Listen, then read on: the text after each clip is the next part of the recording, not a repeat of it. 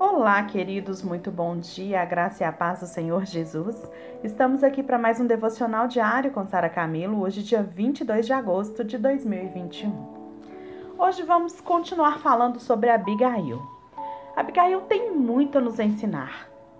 O poder, ela quer nos ensinar sobre o poder contagiante da gentileza, sobre a força de um coração bondoso. A sua maior lição é a seguinte: a gente deve tirar os olhos de sua beleza natural e apontá-los para outra pessoa. Ela tira, Abigail tira os nossos pensamentos de uma estrada rural e os conduz a uma cruz em Jerusalém. Abigail, ela nunca conheceu Jesus. Ela viveu mil anos antes da cruz. E apesar disso, a história dela prefigura a vinda e a vida de Jesus. Abigail se colocou entre Davi e Nabal. Jesus se colocou entre Deus e nós. Abigail se ofereceu voluntariamente para ser punida pelos pecados de Nabal. Jesus permitiu-se ser punido pelos seus pecados e pelos meus pecados. Abigail desviou a ira de Davi. Não foi a mesma coisa que aconteceu com Cristo? Cristo não desviou a ira de Deus contra nós? Cristo foi o nosso mediador entre Deus e os homens. O homem Cristo Jesus, o qual se entregou a si mesmo como resgate por todos. Como está lá, é, em 1 Timóteo 2, 5, 6, que diz: Mediador entre Deus e os homens, o homem Cristo Jesus, o qual se entregou a si mesmo como resgate por, todo, por todos.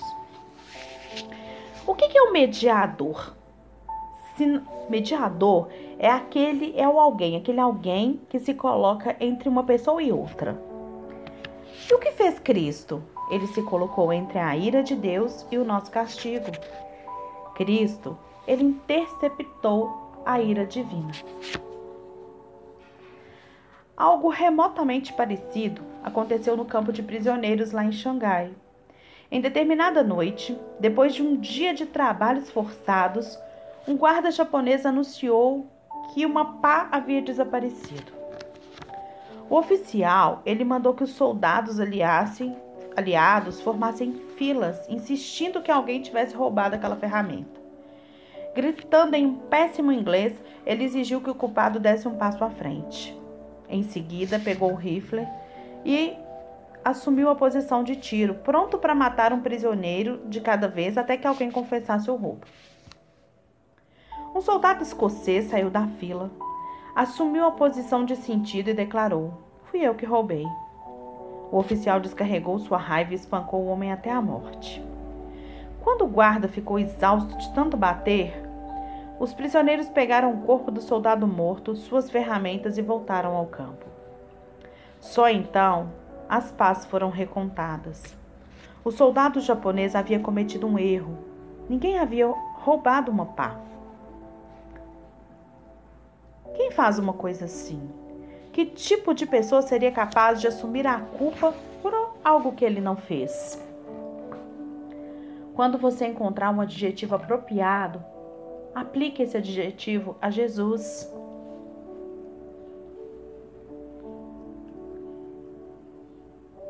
O Senhor fez cair sobre ele a iniquidade de todos nós, como está lá em Isaías 53,6.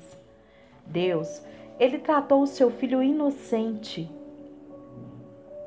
como a raça humana condenada, o seu santo como um ladrão alguém com a postura de Abigail, como se fosse um Nabal.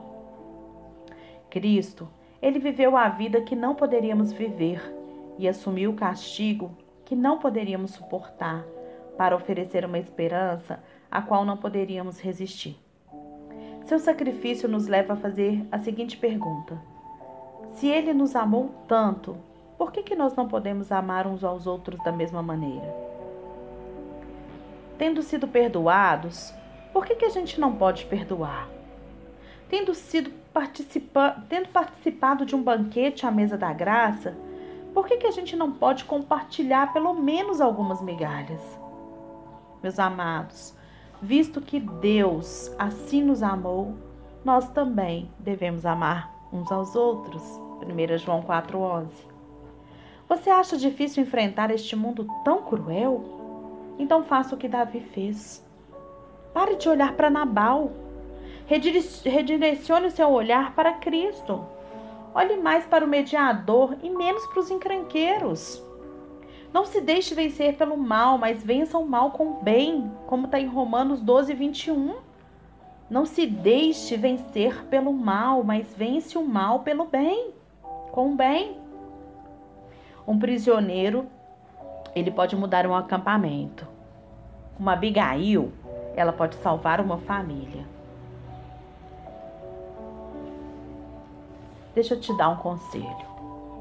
Seja bela entre as feras e veja o que vai acontecer. Mude você. Represente essa beleza. Promova a paz em uma situação de, tensa de conflito. No que depender de vós, isso é bíblico, eu não sei a referência, mas está escrito na Bíblia, diz assim: no que depender de vós, tendes paz com todos.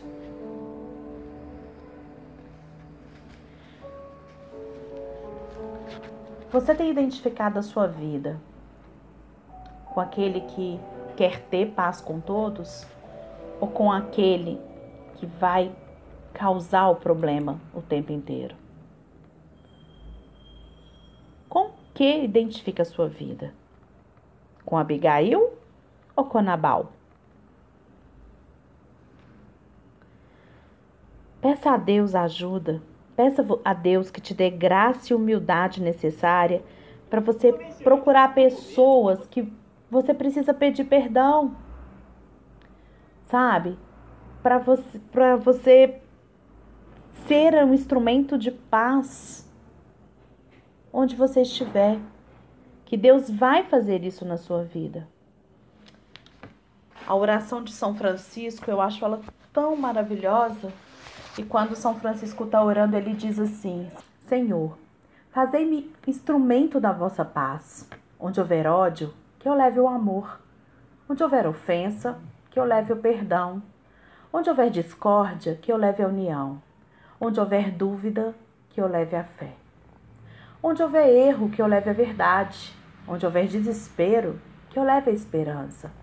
Onde houver tristeza, que eu leve a alegria. E onde houver trevas, que eu leve à luz. Ó oh, Mestre, fazei com que eu procure mais consolar do que ser consolado, compreender do que ser compreendido, amar que ser amado.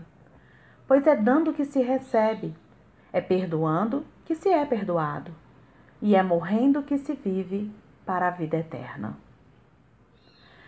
Lembrei da minha avó aqui agora, como ela gostava dessa oração.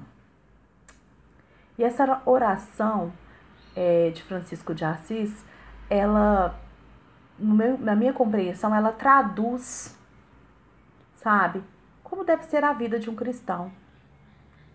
A nossa chegada, a nossa presença precisa causar paz, amor, perdão, união, fé, verdade, esperança, alegria e luz. A gente, como cristão, a gente precisa entender que nós precisamos muito mais consolar do que ser consolado, compreender do que ser compreendido, amar do que ser amado, perdoar do que ser perdoado.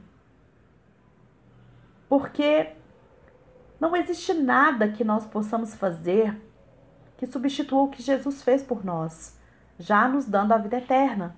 Porque quando eu eu tenho Jesus como meu único e suficiente Salvador, eu tenho a vida eterna. É isso que a Bíblia diz.